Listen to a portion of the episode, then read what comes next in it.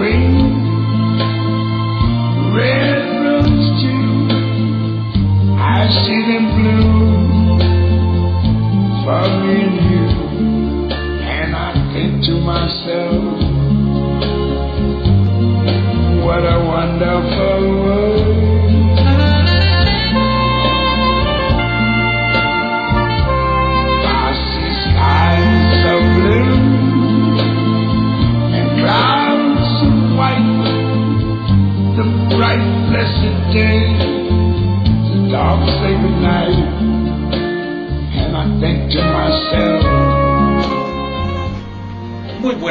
Soy Carlos Montero Pantoja y en esta ocasión solo transmitiremos vía normal. Eh, lo hemos hecho a través de Facebook Live, pero está caído el sistema. Algo sucede ahí con este medio. y bueno, así que ofrecemos una disculpa. No está en nuestras manos resolver ese asunto, así que eh, de todas maneras el audio estará colgado como siempre. Esta tarde vamos a charlar con el arqueólogo Arnulfo Allende Carrera, amigo de esta estación y colaborador en algunos proyectos, en algunas actividades. Y él, pues, para los poblanos que ya lo conocen, pues ha estado en algunos proyectos muy difundidos, los últimos obras en el cerro de Maluca para convertirlo en parque. Él estuvo mirando de cerca el proceso el del Museo Amparo, las distintas etapas, el, trabajo de este último, el de los hoteles, el, del Callejón de los Sapos, se llama. Casona. Casona de los Sapos, también ahí hubo trabajo de arqueología. Eh, y bueno, el, caso de Chuchita, que ya lo platicó él mismo aquí, que fue muy sonado, y también los secretos de Puebla, que por cierto en esta administración ya le cambiaron el título a, los lugares, uno de los secretos que era el puente de, Bubas, ahora creo que se llama así Puente, de Bubas, etc. Pero bueno, le hemos invitado para platicar específicamente de, Amalucan, así a secas, desde la misión arqueológica será el tratamiento y, él además pues hace sus propias investigaciones y la formación como arqueólogo siempre estudian, hacen una historiografía de todo el proceso eh, anterior historia paleontológica y demás, que por cierto es un tema que tenemos pendiente, ¿no? Lo paleontológico aquí en nuestro territorio, pues en riesgo de urbanización, ¿verdad?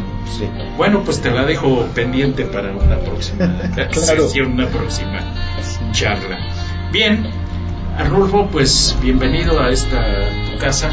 Muchas gracias, doctor, y, y muchas gracias a todos quienes escuchan México Prioridad pues ya sabes que aquí este, tenemos este espacio para difundir la propuesta de los investigadores, los proyectos vigentes y hasta comentarios sobre algún asunto, porque también como ciudadanos eh, sufrimos los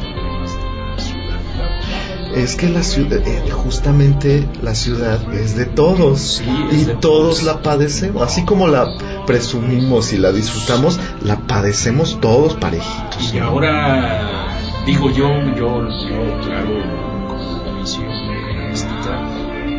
lo veo como un parteaguas ya de más sufrimiento a partir de la línea 3. Una serie de problemas que se han producido, por aquí ya casi no pasaban microbuses aquí frente a la estación y ahora eh, vuelven más intensidad. La 4 Sur, a esta hora hay unas filas de transporte colectivo que qué barbaridad. La, la 2 Sur ahora también es una vía muy cargada y entonces los problemas se llevaron a otros sitios multiplicados exponencialmente. y eso pues, ha sido terrible y es uno de tantos, ¿no? Por, sí. por no decir el, el asunto de la inseguridad que es de no creerse que a unas chicas de una ONG estaban haciendo un, estudio sobre la movilidad y la seguridad y hayan sido atacadas por vendedores ambulantes, es lo que nos tiene ahorita también por ahí este eh, pues con la mira puesta en qué hacer con el, mercado ambulante que ya se había resuelto en alguna administración y justo en esta como que aprovecharon el momento de conflictos y cambios y vuelven y se generan estos problemas. Pero ¿qué le voy a contar? Esta no es una estación para quejarnos, no, nosotros no somos una estación trabaje estos temas salen en las investigaciones porque son problemáticas de investigación y con esa visión sí los abordamos. Bueno, pues este Arnulfo, el tema de Amalucan eh, lo que conoce la gente y también por una nota negativa porque cuando abrieron el parque se lo cargaron, ¿verdad? Me parece después de la apertura hubo que cerrarlo de nuevo para intervenir y restaurar o reparar lo que la gente dijo. Es increíble, ¿no? Eh, con respecto a esto, doctor, eh, mire, eh, para comenzar, ¿no? fíjese que a, mí me llamó muchísimo la atención, estaba yo sorprendido. Dije algo en Facebook porque a veces es inevitable y, tenemos que soltarlo, si no, si no nos quemamos. Este, a mí me, me me causó incluso tristeza, ¿no? Porque estoy, estamos de acuerdo, ¿no? En que eh, Amalucan tiene una tradición larga, ¿no? Mucha gente que, que hace ejercicio ahí, que lo utiliza para jugar, para ir a, a descansar, ¿no? A, vaya. novio por supuesto, ¿no? Todo, todo eso, ¿no? En el momento que comienza la intervención del gobierno del Estado, ¿no? eh, hubo por ahí una, una, una protesta que a mí me llamó muchísimo la atención, ¿no? Eh, habían propuesto por ahí en alguna parte como jardinería, como elementos de jardinería altos, ¿no? Eh, jacarandas. Justamente estamos ahorita a, unos días o ya quizás horas que las jacarandas en la ciudad comiencen a florear eh, y se va se va a ver eso, este, es impresionante el color ¿no? que, que le dan y, es muy cierto, por supuesto, ¿no? Que las jacarandas producen mucha basura, ¿no? Sí. Eh, pues precisamente una de las protestas contra el parque fue esa, ¿no? ¿Y quién nos va a venir a barrer el patio? Entonces, a ver, para, quiero empezar con esto, ¿no? Porque eh, a veces eh, protestamos sin conocer las cosas, ¿no? O sin analizar quizás, ¿no? Y, aquí eh, viene al caso porque eh, efectivamente el Parque Amalucan, eh, el Parque de Amalucan fue una obra que, que, después de todo lo, lo, monumental que se quiso hacer ¿no? y, lo, y lo espectacular, eh, hay que, hay que ser honestos, ¿no? La idea de, de tener un chapoteadero, de tener un lugar, eh, sitios para leer, ¿no? Eso de ir ahí al cerro y estar entre los árboles en una sombra leyendo donde no hay ruido y donde nadie molesta, realmente resulta atractivo también, ¿no? Eh, el problema es, eh, creo, ¿no? Creo que, volvemos a ver este problema que hemos visto tantas veces, desafortunadamente lo seguimos viendo, ¿no? De no haber hecho estudios previos para definir eh, cómo funciona bien esta idea. La idea puede ser muy buena, pero a lo que no hemos llegado jamás en, en, estas administraciones hasta, bueno, esperemos la, la, la, actual, ¿no? Pero nunca hemos llegado independientemente del color de la administración, nunca hemos llegado a definir ese procedimiento que, logre que una buena idea funcione. ¿Sí? Y por eso es muy triste, es muy triste ver que ahora esa, esa playa, la famosa Malucan Beach, ¿no? Está, está ahora apagada, ¿no? Ya no funcionan las olas, obviamente no hay movimiento de agua, no hay oxigenación, no hay eh, recuperación de, de, agua ni, ni este, ni las impurezas se limpian es un, es un pantano sucio lo que hay ahí, un pantano de agua sucia y, desafortunadamente pues hay gente que sí mete ahí los pies al menos, ¿no?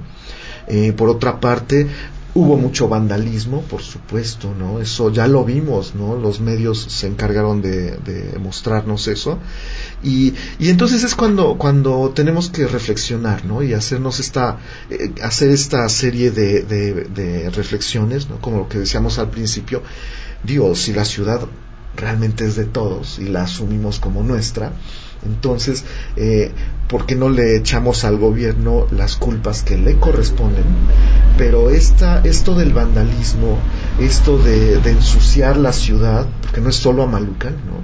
Esto de ensuciar la ciudad, esto de mochar los arbolitos porque le estorban a mi coche para, para entrar, eh, eso, eso no es culpa del gobierno. O talar el arbolito porque para que se vea mi anuncio, ¿no? Sí, claro.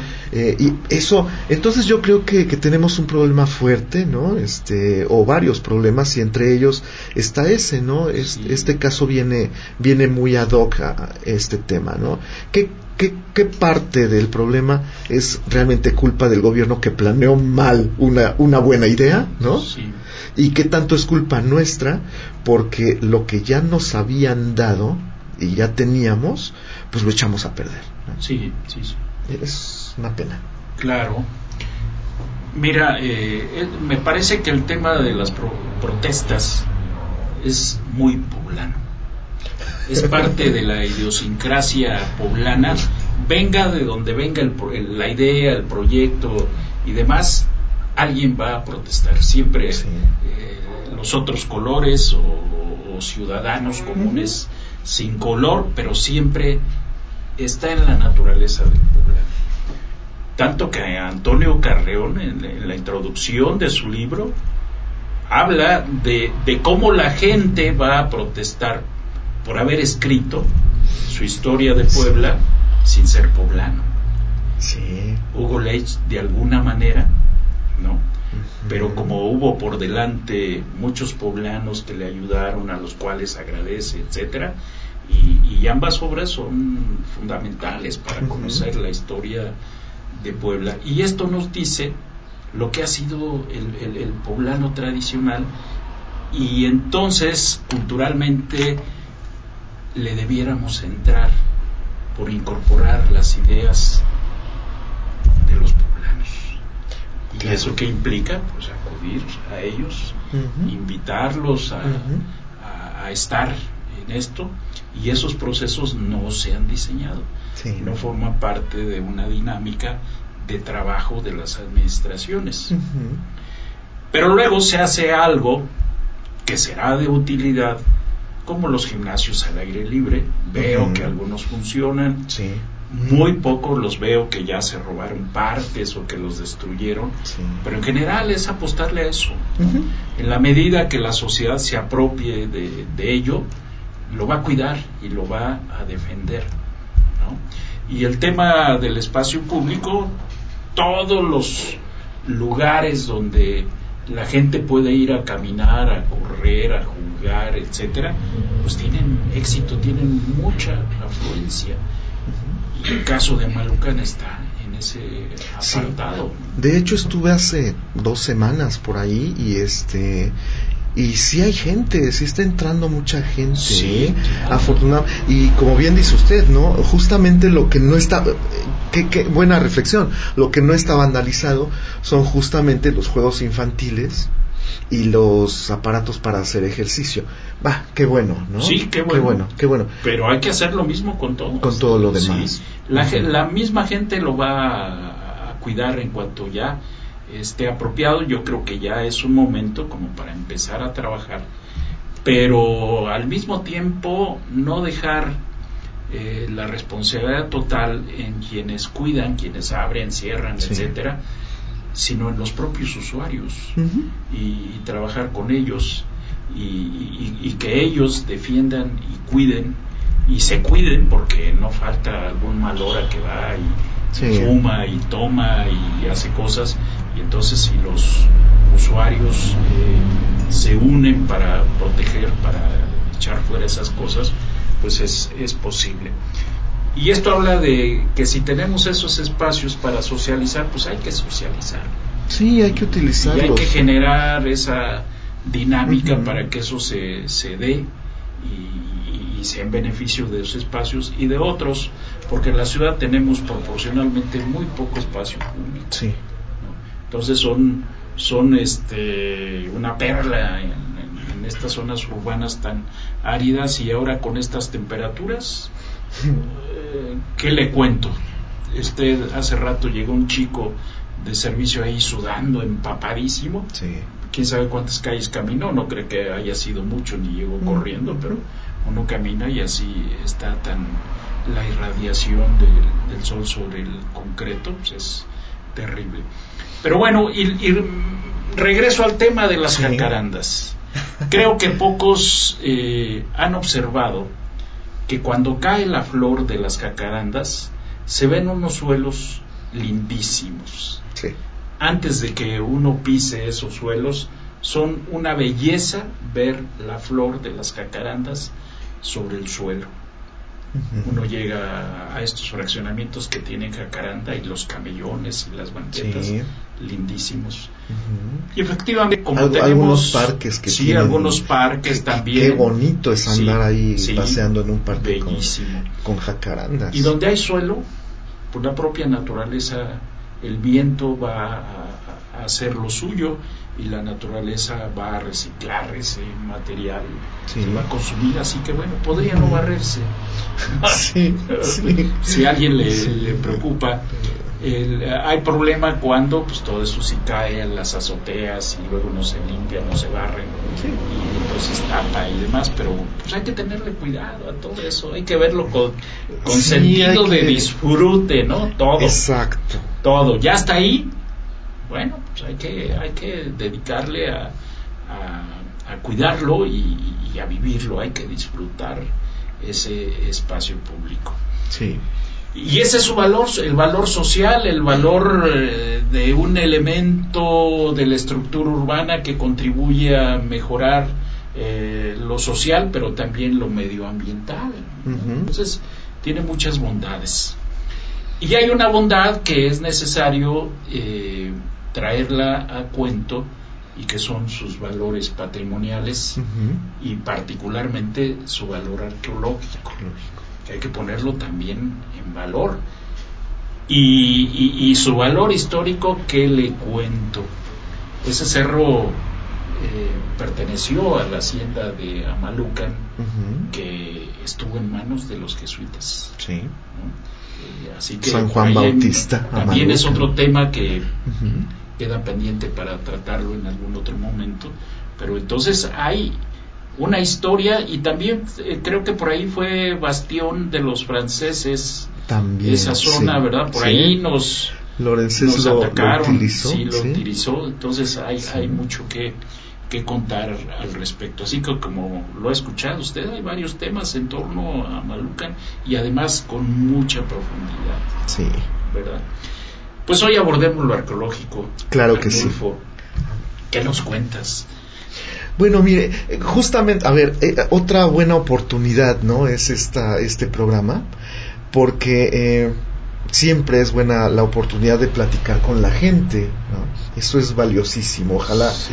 ojalá pudiéramos hacer esto más los académicos, ¿no? Los investigadores. Eh, por, ¿por qué?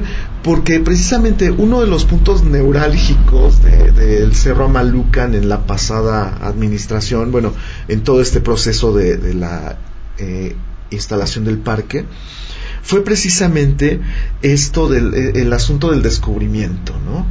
Eh, el escándalo que se armó con el descubrimiento y este porque pues porque en realidad eh, pues ya sabíamos que ahí estaba, ¿verdad? O sea, eh, Sí. entonces entonces bueno Creo que yo te prometí un planito donde están ubicados los Sí, perfiles, ¿verdad? sí, ya hay- lo hay algo- ya lo localicé. Ah, muy bien, sí, y porque, por ahí me porque seguimos con la investigación, ¿eh? Y hay, y hay, y hay cosas nuevas incluso, ¿no? Ajá, de investigación. bueno. Entonces sí, vamos a seguir con eso. Eh, aquí el, el asunto es que, eh, bueno, Amalucan ya se conocía desde los años 60 del siglo XX Eh, de hecho, un investigador de la Universidad de Wisconsin, eh, esto, esto es muy interesante, ¿no? Eh, Melvin Fowler, de, en esta universidad, era arqueólogo, bueno, sí, era arqueólogo, era, daba clases ahí. Y una de las hipótesis de, de Melvin Fowler para, para, para el área de los Cahokia, ¿no? esta, esta cultura de, Norteamérica, eh, era eh, el de sustentar una, eh, el, el desarrollo de una cultura a través de la agricultura, de las labores agrícolas ¿no? y de la, de la explotación de la tierra. Él buscó, buscó en, en, Sudamérica, en México, buscó un sitio ideal para contrastar esta hipótesis de, de manera arqueológica y, qué curioso, ¿no? Que el sitio ideal para, para él fue Amalucan, justamente, ¿no? Bueno, el área de Amalucan, Manzanilla también, ¿no? Todo esta, claro, esta una unidad cultural. Exacto, sí. Eh, curiosamente, nuestro eh, nuestro coordinador de arqueología aquí en Puebla, el arqueólogo Eduardo Merlo, desde esa misma época ya había dicho algo, ¿no? hablando sobre, eh, en, en, algún texto que él escribió sobre Manzanilla, ¿sí? se atrevió a decir, se aventuró a decir que eh, eh, él pensaba que, que, en realidad no se trataba de, tres sitios arqueológicos. Estamos hablando de la manzanilla, los teteles eh, y, y, Amalucan. Él, él, dijo ahí, él escribió, puede que no sean tres sitios, puede que sea solo uno. Bueno, pues eso ahí se quedó. ¿no? Ahí se quedó. Melvin Fowler reportó en los en 1968, 69, en publicaciones que hizo a través de National Geographic en Estados Unidos. No salió en la edición mexicana, pero él reportó dos sitios, dos núcleos arqueológicos en Amalucan. Uno que está abajo en el valle y que y que ahora está urbanizado, ¿no? De las colonias Santa Margarita y no, no recuerdo, 2 de marzo, creo. Son otras colonias que están ahí abajo, ¿no? De las cuales sí se conservan, eh, no estoy bien seguro si son cuatro o son cinco montículos todavía, ahí en medio de las casas. Y Fowler eh, eh, hizo, hizo exploración arqueológica ahí abajo y detecta una serie de canales de control hidráulico pues para pues su hipótesis este, se vio enriquecida con estos datos de Amalucan, además en época muy temprana, está, estamos hablando de el año 1200 al, al 600 antes de Cristo, justamente contemporáneo, por ejemplo, con, con el Tepalcayo en Totimehuacán, o con la etapa 2 de la pirámide de Cholula, la gran pirámide, eh, incluso con la aldea de, la Casa del Mendrugo, la aldea de Chuchita aquí en el Valle Central. Digamos, estamos hablando de esa época. Fowler no hace más en el cerro, solamente lo recorre caminando con su equipo de estudiantes y reporta para ese momento dos montículos. Dos montículos en la cúspide del cerro y él eh, propone una cronología de posclásico tardío, es decir, eh, entre 1350 y 1500 después de Cristo. ¿sí? justo unos años antes de que, de que lleguen los conquistadores. Eso era, eso era lo que sabíamos del Cerro Amalucan hasta el año 2017. Pues mira que al doctor Merlo le tocó ver esos montículos sin nada urbanizado. y, claro, ya con su, con su formación arqueológica, eh, seguramente tendrá algunas notas más por ahí. Yo conocí el lugar todavía con los montículos sin urbanizar. en, en, los noventas. Sí, todavía. Eh, no, en los, 80, los 80. Antes de la invasión quizás, porque la invasión fue 87, 89 más antes de la invasión. Pero se cultivaba. Sí. Y entonces pasaban el arado yo creo que intencionalmente a la, a la base de los montículos pues le iban diezmando, diezmando, diezmando eh, volumen y, y, claro, eh, Entonces eso, eh, digamos que se pudo conservar hasta el periodo de la invasión, que ya ahí fue un caos, pues los invasores llegaron e hicieron lo que les dio la gana y quizá ahora ellos mismos sean los que habitan ya de, hecho, sí, son, son generaciones que descienden de esas personas que, que tomaron los terrenos así de manera abrupta, ¿no? Y, ahora y ahora ya está precisamente ahora el ayuntamiento está en vías de, de regularizar todo. Estamos con el INA, bueno, eh, desde el instituto estamos eh, ahí eh, emboletados con ellos en este proceso de cómo regularizar y cómo proteger lo, pues lo que queda. Sí, un trabajo nada fácil, pero además alguna investigación con la técnica de la memoria para, pues algo se acordarán ellos y seguro tienen idolitos, como dicen, ¿no? mucho, mucho en, ahí que, que además no, no de mala onda, pues que se hayan dedicado a saquear, sino que luego abren para hacer una cisterna o para meter drenaje, y, y, sale, sale material arqueológico, ¿no? sí, porque incluso en superficie se ve el material. Sí, sí, sí, sí, sí. Y claro, esto como las instituciones están eh, pues muy, muy, muy, bajas en credibilidad y demás, no muchos se atreven a ir a, decir esto me encontré y aquí está, ¿no? Sí. Y, tienen temor a las instituciones y, ahora, bueno, pues yo creo que más porque todo está así medio eh, pues no revuelto, pero sí en que nadie sabe qué con incertidumbre, hay mucha incertidumbre. Entonces ahí está la situación. Pero sí interesante, así que esos son los datos que hasta 2017 eh, tenían como antecedentes. Sí, exacto. Sucede justamente a finales del 2017, por ahí de noviembre, diciembre, ¿no? que entonces eh, se, se, comienzan las obras del, del, parque, ya para el parque, y, y justamente en ese momento ¿no? eh, se, se, entra ya al conflicto este con el INA, porque obviamente este, eh, por dos cuestiones, ¿no? Una, una es la cuestión, digamos, general, ¿no? Lo que, lo que opera en todo el territorio nacional, ¿no? Que es que todos los sitios eh, que, que, tengan eh, que tengan eh, un antecedente de registro ¿no?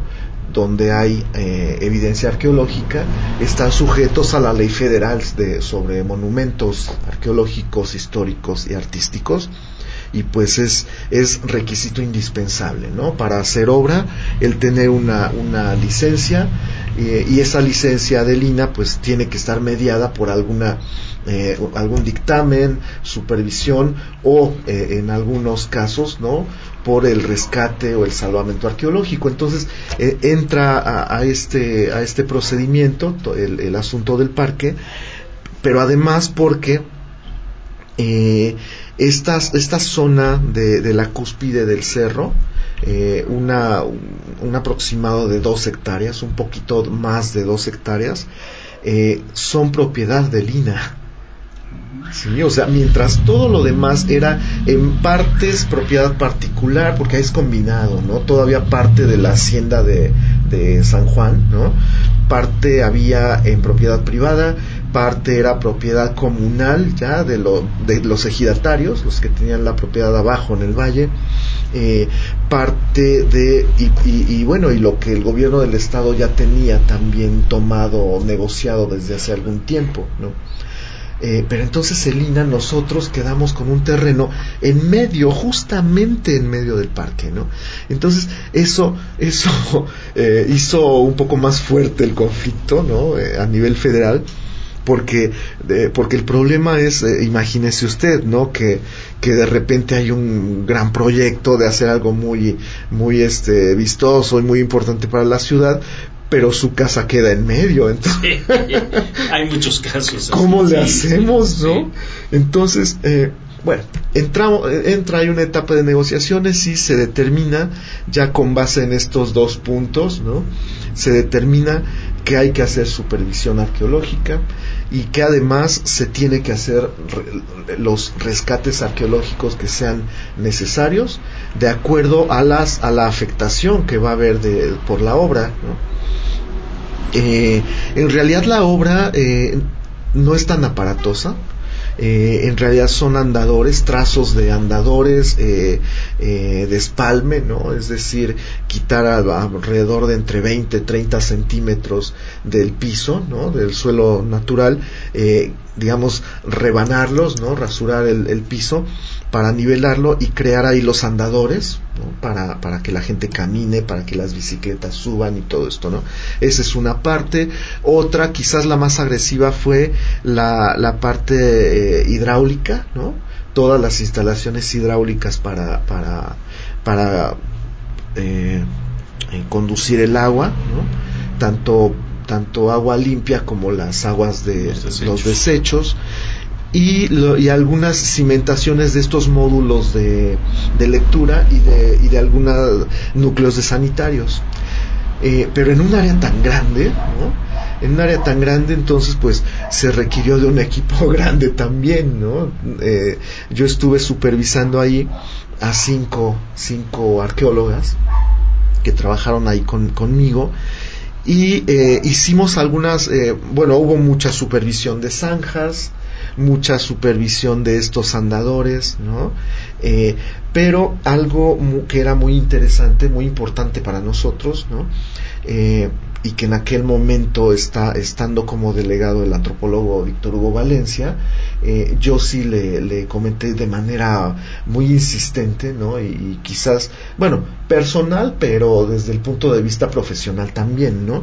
Entonces yo le decía, a ver, a ver, antropólogo, eh, es que no podemos, yo creo, ¿no? Sinceramente yo no creo que sea solo necesario la supervisión, porque esta es justo la oportunidad que tenemos para contrastar esa hipótesis de, Melvin Fowler y, definir eso que él nos dijo hace 45 años, ¿no?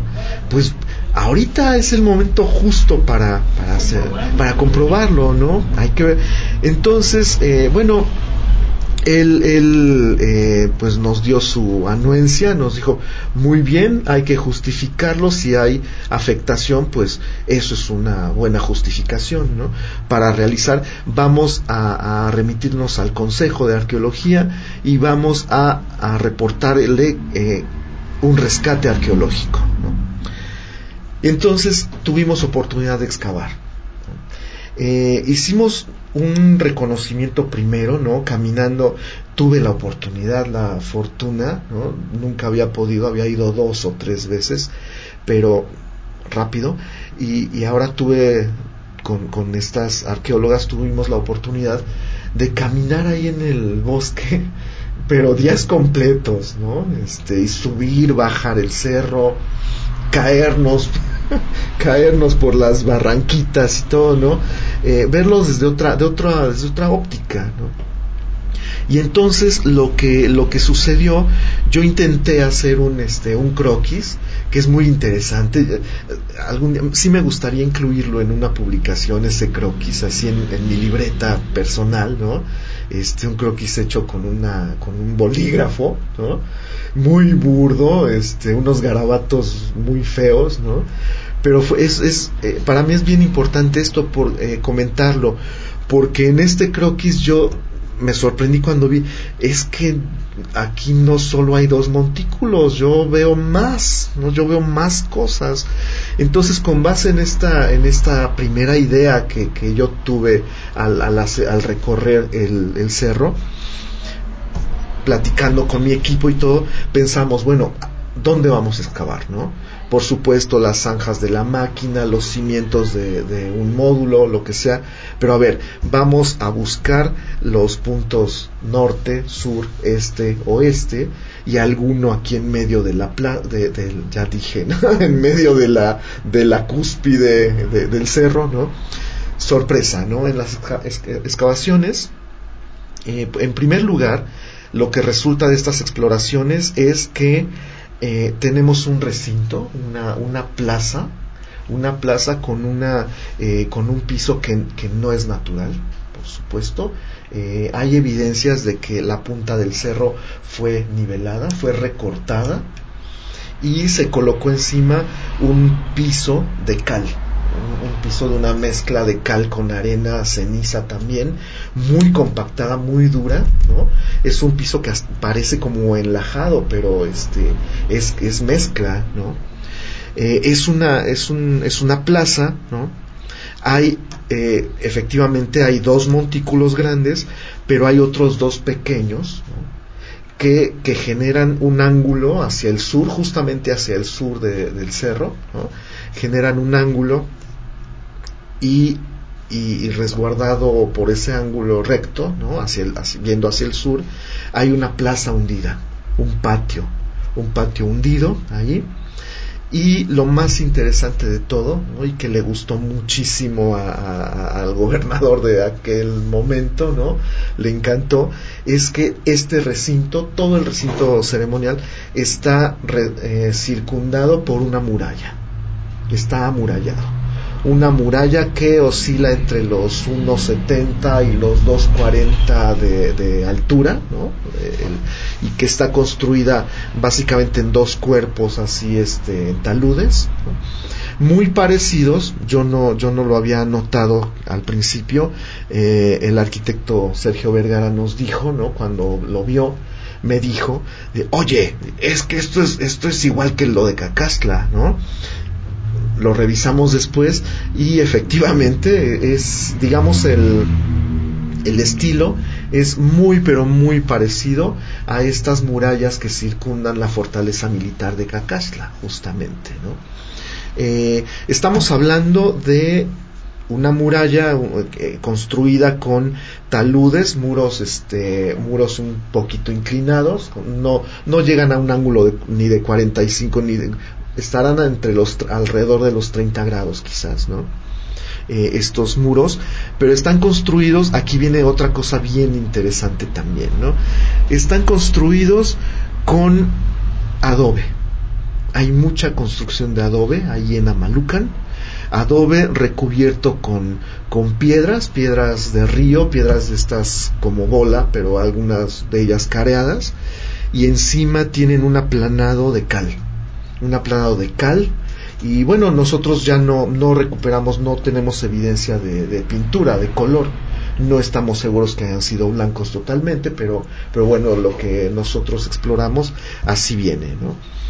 Eh, esto entonces es muy importante, esto da pie, ¿no? nos dio pie para que ahora ya eh, estudiantes de, nuestra universidad, de la UAP, estudiantes tanto de la maestría en conservación de patrimonio edificado, como de la licenciatura, no, no, perdón, es ingenieros geofísicos, ¿no? Este, eh, también estén ya participando en este con nosotros, eh, con el INA, en hacer alguna, eh, algunos croquis ya mapeo un poco más, más este, detallado, ¿no? Eh, por eso le, comento que este, este apunte que tengo ahí este, se me hace muy interesante porque los croquis, los preliminares, los borradores de, de, los arquitectos están saliendo muy parecidos a eso, obviamente bien, bien hechos, ¿no? Con bien y todo, ¿no?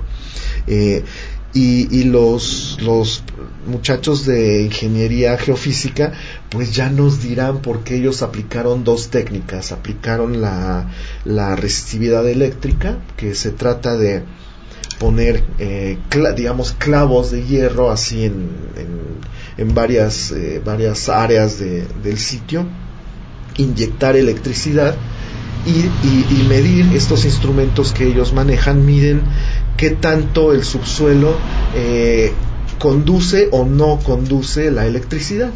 Y con eso nos van a dar una, algunos planos de la conformación del subsuelo eh, ahí en estas áreas, ¿no? Para, para rectificar nuestras hipótesis de que uno sea una plaza con un piso de cal y otro sean plataformas y otro un patio hundido, la muralla, es, es lo que nos van a decir ellos, ¿no? Aparte, aplicaron otra técnica que es la de eh, electromagnetismo. Esto es algo muy, muy interesante también porque estas antenas de, eh, generan ondas electromagnéticas, captan el, reflejo, el rebote de estas ondas en, ahí en, en el sitio arqueológico y lo que nos van a decir ellos eso es lo que nos proponen, ¿no? Nos van a decir eh, cómo se, cómo, una caracterización, es decir, de más o menos cómo se comportan los materiales con los que están hechas todas estas estructuras. Obviamente el, el, núcleo del cerro de, arcilla va a tener unas características y este piso encima va a tener otras, entonces nos va, eh, o, si es una, acumula, una acumulación de, de piedra este, natural nos va a dar unas características y si tiene un núcleo de adobes recubierto con piedra y con estuco nos va a dar otras características y eso pues nos va a ayudar a, tener lo que lo que prometemos lo que estamos prometiendo eh, por parte de Lina después de todo este asunto del parque y todo es eh, presentar una, una, digamos, un plano de distribución de la zona arqueológica lo más cercana posible a la, a la realidad, ¿no? Eh, ese, ese, digamos que es una, uno de los factores, de los puntos interesantes, ¿no? De resultados, ¿no? Pues interesantísimo y, te adelanto, te vas a el plano ese que te he prometido. Claro, va a ser a aclarar mucho y, estás, estás en lo cierto con tu hipótesis, eh, porque ahí están, están los nombres, están, eh, es un plano que se hizo seguramente para vender eh, esa parte o es un plano notariado, pues, de, archivo de notarías. Entonces tuvo que ver con algún asunto de herencia o de alguna avalúo, algo así, quizás. Y el único problema es que no tengo la ficha del, pero bueno pero pues pero ya es ayuda es cuestión de investigación no claro, entrarle. claro claro.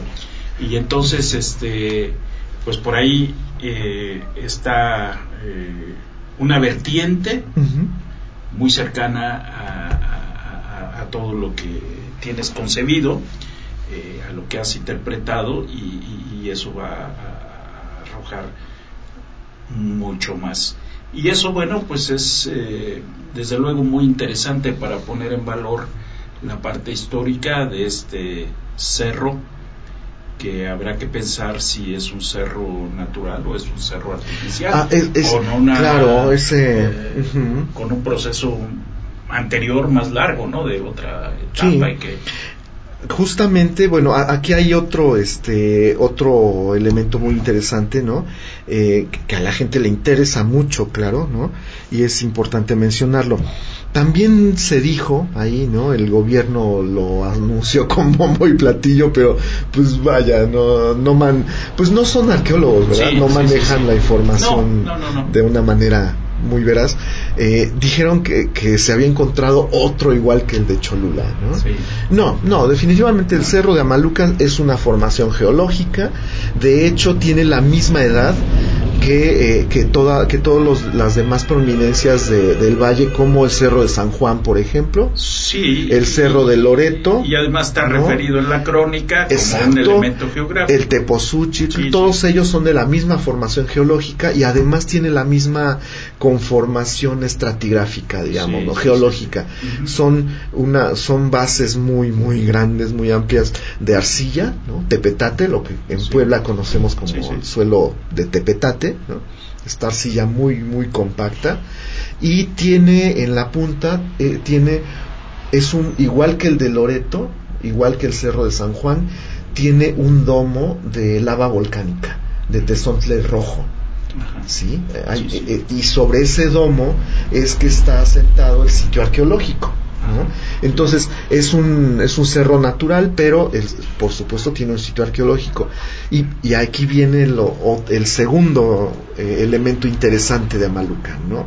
Eh, justamente porque se dijo que igual que el de Cholula, ¿no? Ahí va la confusión con un asunto, eh, precisamente, precisamente, que tiene que ver con la fecha. La fecha. Eso es, esa era otro de nuestros objetivos, ¿no? Era, bueno, a ver, dijo, Fowler dijo, posclásico tardío, 1350, 1500 después de Cristo, vamos a contrastar esto, ¿no? Eh, por primera vez eh, tenemos material arqueológico eh, que viene de contexto arqueológico en Amalucan, ¿no? ahí en el cerro. Fowler solo hizo sus interpretaciones con base en material de superficie. ¿no? Eh, el material arqueológico de contexto nos está dando una cronología aproximada de entre el año 200 y 600 después de Cristo. Eh, sorpresa, ¿no? Eh, ¿Esto qué significa? Significa que entonces esta ocupación, la ocupación grande ceremonial del cerro, ¿no? de la parte alta de Amalucan, es contemporánea con la época de esplendor de la gran pirámide de Cholula. Y aquí y ahí está lo sorprendente, ¿no? Que si la hipótesis de Eduardo Merlo resulta cierta, porque, ah, porque además nosotros supervisamos todo el cerro, no solo nosotros, y nos dimos cuenta que efectivamente la, la, el asentamiento doméstico, digamos, las casas, casas y casas eh, prehispánicas continúan justamente sobre la ladera norte del cerro y si seguimos un poquito, probablemente si, se, si llega hasta el cerro del Marqués al norte. Si esto, eh, obviamente, esto es un pendiente que nos queda para investigación, ¿no? Porque esto podría corroborar esta hipótesis de Eduardo Merlo de que en realidad estamos hablando no de tres sitios, probablemente es una ciudad enorme, aproximadamente tres veces más grande que Cholula en ese momento, ¿no? De la misma época justamente contemporánea con Cholula. Y con esto entonces ya podemos discutir ampliamente si es importante hacer algo con Amalucan o no lo es, ¿verdad? Desde luego que lo es. Creo que, creo que ya, creo que eh, eh, con esto eh, que, que, que, nos aportó esta oportunidad del parque, creo que ya tenemos suficiente para discutir qué sigue con Amalucan, ¿no? Efectivamente, interesantísimo y hay que poner en valor esta parte arqueológica. Pues Arnulfo, te agradezco, mira, se nos fue rapidísimo otra vez el tiempo. Así que, pues vamos a darle continuidad y te va a ayudar mucho ese plano. Claro, para eh, consolidar esta idea y desde luego poner valor a, a Malucan y también tenemos esos otros temas que ya comentamos pendientes para programarlos. Claro. Pues muchas gracias. Gracias a usted, gracias a todos. Mucho gusto de platicar con, con el auditorio de Encantados de platicar, siempre son pláticas muy amenas. Gracias. Buenas tardes. Gracias. Vamos a, ahora a un corte breve para anuncios de la estación y regresamos con la sección del eh, Museo Nacional de los Ferrocarriles Mexicanos, que como usted sabe, ya los últimos minutos del programa van a estar dedicados a esta sección, el patrimonio ferroviario. Así que regresamos en un momento. Pase.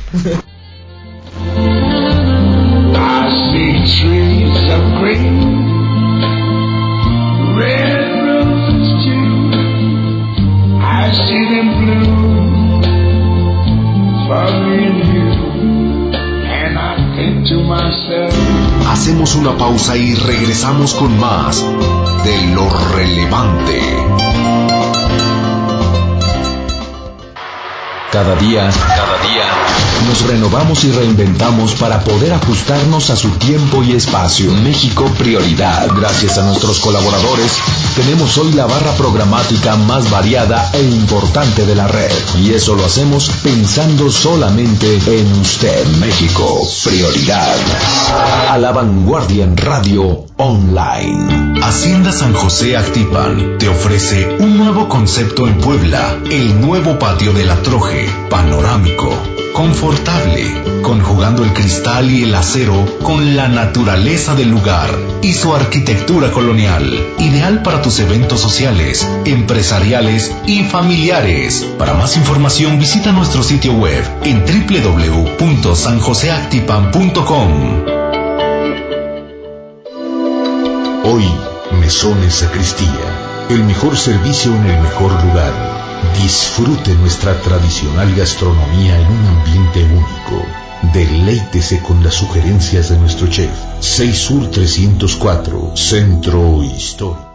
Flor de Aloe líder en la industria de la sábila y nopal, ofrece extractos de aloe vera, alivia la indigestión, úlcera, gastritis, regenera la flora intestinal y todo de forma natural. 17 años de experiencia. Agustín de Iturbide 1305, Tlaxcalancingo. Flordealoe.com. Bienestar y vitalidad. El placer de una vida óptima.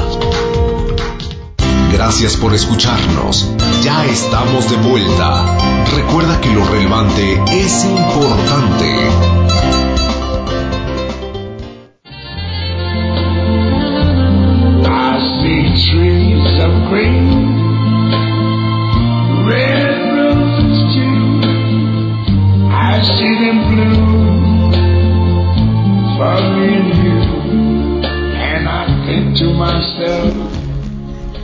Pues estamos ya en esta sección que me han sugerido que llevará por nombre Silbatos y Palabras.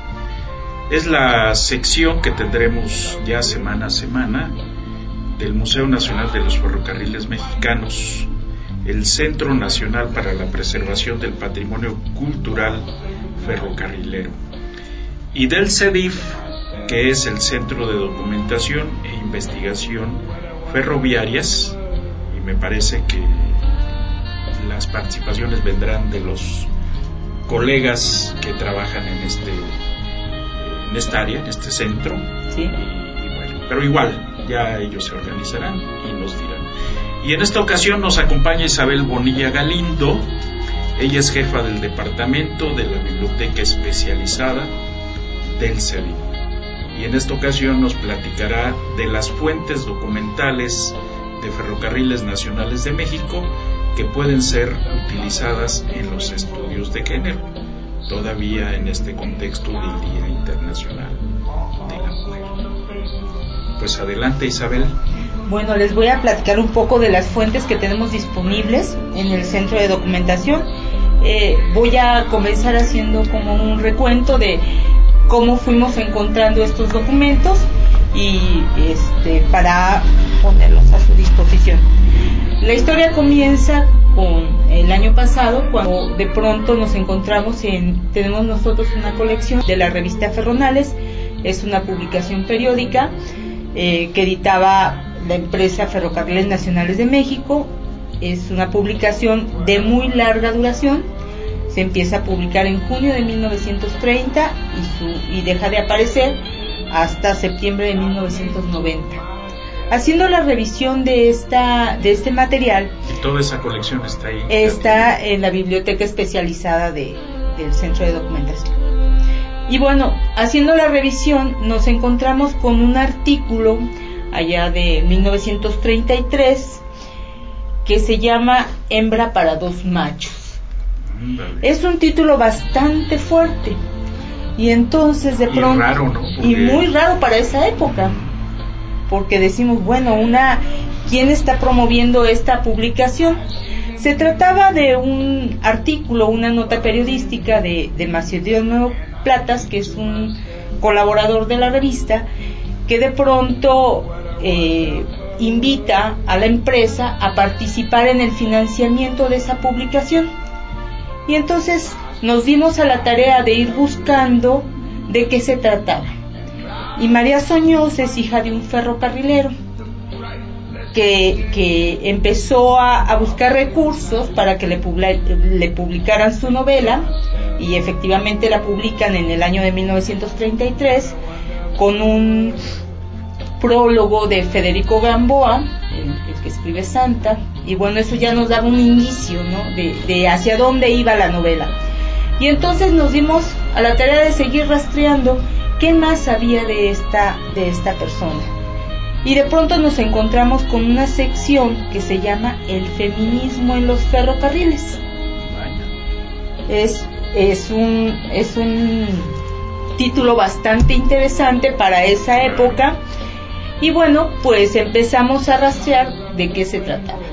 Era una invitación que hacía la empresa a los trabajadores para que ellos, los hombres, los trabajadores hombres, dieran a conocer el nombre y el currículum o la biografía muy breve de alguna de sus compañeras de trabajo en alguna de las secciones o departamentos de ferrocarriles. Entonces era una, una sección que aunque se llamaba el feminismo en los ferrocarriles, no era promovida por las mujeres, sino por estos caballeros compañeros de trabajo. Y entonces dijimos, bueno, esto está muy interesante. Y hice una revisión de 1932 a 1937 para ver cuántas colaboraciones se habían hecho y de qué tipo y cuáles eran las características. Esto nos fue llevando a, buscar otras fuentes de documentación. Y entonces toqué la puerta ahí con mi compañero de archivo histórico, que está ahí mismo en el centro de documentación, y le dije, bueno, este, préstame las nóminas, quiero ver este, cómo está el asunto de las mujeres en los ferrocarriles, ¿verdad? Y entonces me, me di a la tarea de ir revisando los, el departamento de transportes de la sección que está, eh, o, la que comprendía el Distrito Federal, este, o Ciudad de México, y entonces me encontré cosas muy interesantes, cuántas mujeres estaban trabajando, en qué departamentos y cuánto ganaban. En 1927 ya se registraban 150 mujeres, la gran mayoría que trabajaba como secretaria, algunas como enfermeras, porque Ferrocarriles tenía su sección de hospitales, y entonces, bueno, ¿a dónde estaban afiliadas estas mujeres? Y entonces seguí rastreando me fui a la nómina de 1932 porque ahí tenemos alguna laguna de información y volví a hacer la revisión un tanto para, para verificar cuántas permanecían trabajando en la empresa y cuántas ya habían dado de baja. Esto me llevó a otros documentos. Me fui a revisar los reglamentos y los contratos colectivos de trabajo que tenemos también nuestra colección ahí en el, en el centro de documentación, en la biblioteca tenemos la colección completa, hago aquí un paréntesis, tenemos la, la colección muy completa de los de las primeras reglamentaciones que se hicieron desde 1920 hasta 1998. Bueno, tomé la parte que correspondía al periodo que estaba yo revisando y bueno, me encontré algunos reglamentos ya de previsión social donde dicen en qué lugares no debe trabajar la mujer. Y en este caso, pues en los talleres de ferrocarriles era imposible que trabajara. Y entonces, bueno, esto fue como ir hilando algunas fuentes, pero bueno, el resultado de, de toda esta búsqueda derivó en, un, en una pequeña, en un pequeño artículo que era así como una especie de provocación para el público, porque yo no soy especialista en género, y yo dije, bueno, que vengan los especialistas en género a ver estas fuentes, ¿no? Porque será muy interesante cómo, cómo está este, la información. Y bueno, le pasé, en esta revisión también encontré algunos artículos de mujeres eh, eh, en la revista, también me encontré con algunos poemas, también con unos cuentos que hacían algunas mujeres y algunas reflexiones que hacían los hombres sobre el tema de la mujer. Entonces estas fuentes que están disponibles y, que sirven, bueno, son, y en este artículo que se resumen perfecto cómo, cómo se van este, explorando, bueno, dan como eh, el pie para que otras gentes vengan y las, las empiecen a consultar. Tal es el caso que, bueno, ya una, una persona tomó uno de los cuentos para hacer un análisis de género y el día de ayer invitamos a, Alicia Ramírez de, la Facultad de Filosofía y Letras de, del área de Lingüística y Literatura para que conociera nuestros materiales y bueno, está súper encantada y quiere ver este, y hacer el análisis de la novela Hembra para dos machos. Pero así fue como, como la cadenita de, de nuestros documentos y estas son prácticamente las fuentes que ponemos a disposición de, de los investigadores que seguramente les darán otras lecturas, ¿no? Claro. Y esto para el caso de estudios de género. Claro, claro. Pero aparte hay fuentes para otras líneas, otras eh, áreas, otras disciplinas. Por supuesto. Mira, la intención es justamente hacer estos ejercicios. Nuestra función como, como responsables de, de los departamentos es justamente incursionar en algunos de los temas en, en los que están ahora el debate, es decir, el, el tema hoy, en el caso de los ferrocarriles, está puesto la mirada en el patrimonio, en el ferrocarril eh, Chiapas-Mayab, y bueno, también los estudios de género, y, nosotros levantamos la mano para decir, bueno, vengan a nuestros acervos, porque también existe esta documentación para que puedan ustedes este, hacer las interpretaciones y, y, vean que sí efectivamente el papel de la mujer para este caso pues es importante no aunque no hayamos tenido mujeres maquinistas todavía Argentina ya tiene mujeres maquinistas pero en la década de los 40 hubo mujeres trabajando en los talleres de ferrocarriles ¿no? entonces habría que, que incursionar y revisar más invitamos a los este, historiadores, invitamos a los de literatura a revisar los escritos de estas mujeres porque eh, precisamente María Soñós después hizo un cuento de manera particular para ferrocarriles que se llama Mala entraña y dices tú bueno de qué se trata el cuento no y es otra otra otra visión no claro. El tema de la poesía que acaba de mencionar hace un momento pues aparece, eh, es parte de, los documentos que se escriben hasta los años, hasta la década de los años 70. Había muchos poetas y el tema central de los poetas siempre fue la mujer, como en temas de música también.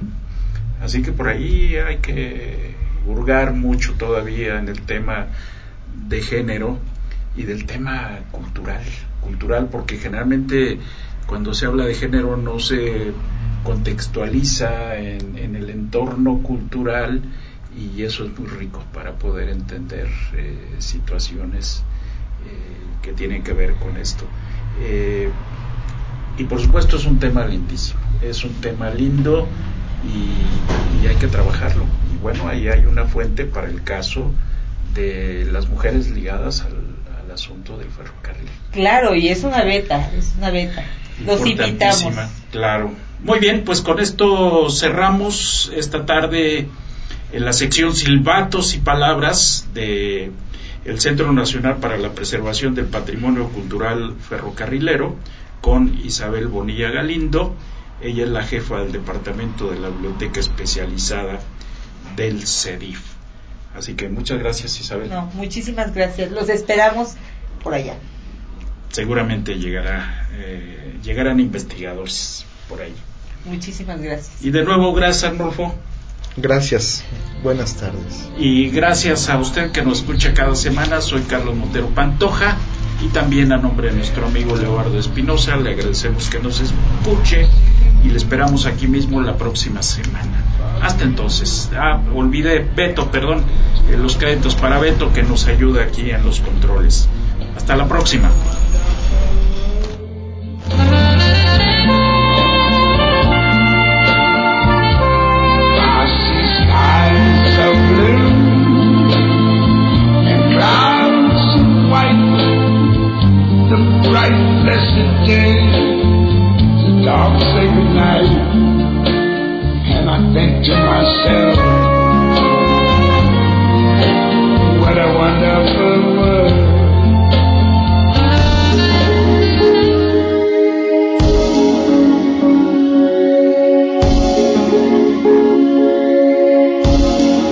Recuerda que tienes una cita el próximo miércoles en Lo Relevante con Carlos Montero Toja.